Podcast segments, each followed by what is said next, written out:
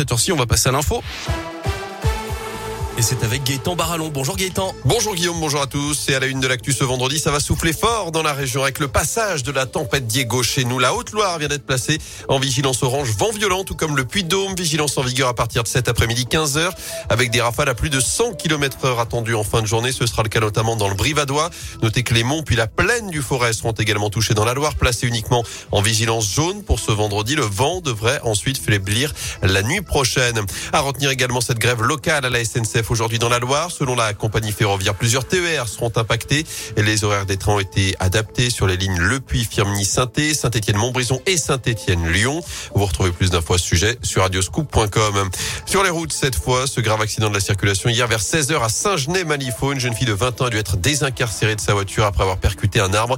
Elle a été transportée à l'hôpital nord de saint avec un hélicoptère du SAMU. Et puis notez qu'une piétonne de 46 ans a elle été percutée à la même heure par une voiture dans le centre-ville de saint boulevard Jules La victime a également dû être évacuée à l'hôpital.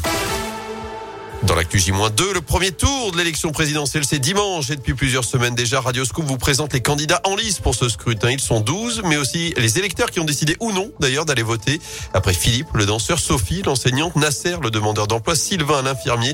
Direction désormais la vallée du Gier où Anthony Perel a rencontré Marc, un quinquagénaire patron d'un salon de coiffure. Marc ne le cache pas, il est très déçu du quinquennat d'Emmanuel Macron. Une mesure emblématique de la faiblesse de son quinquennat, c'est d'avoir enlevé 5 euros euh, aux étudiants. Des étudiants ne euh, roulent pas sur l'or, ça se saurait. Je trouve ça euh, purement scandaleux. D'un point de vue plus personnel, les décisions prises pendant la crise du Covid et touchant les commerçants l'ont impacté dans son quotidien, notamment lors du premier confinement et aujourd'hui encore, la pilule reste difficile à avaler. On n'a pas été dédommagé à la hauteur de la perte. Pour huit semaines, on a reçu 3000 euros de compensation. On est loin du compte. Sur les huit semaines, on a perdu plus de 9000 euros. Du coup, Marc ira voter, contrairement à 2017 où il avait fait l'impasse. Aucun des deux candidats de l'époque me convenaient. Je ne ferai pas comme les présidentielles précédentes, j'irai voter.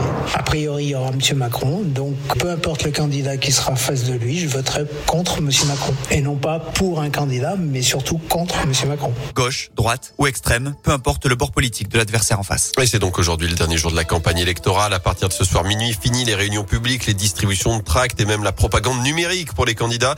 Pas d'interview non plus, aucun sondage ni estimation de résultats ne pourront être publiés avant les résultats résultat dimanche à 20h.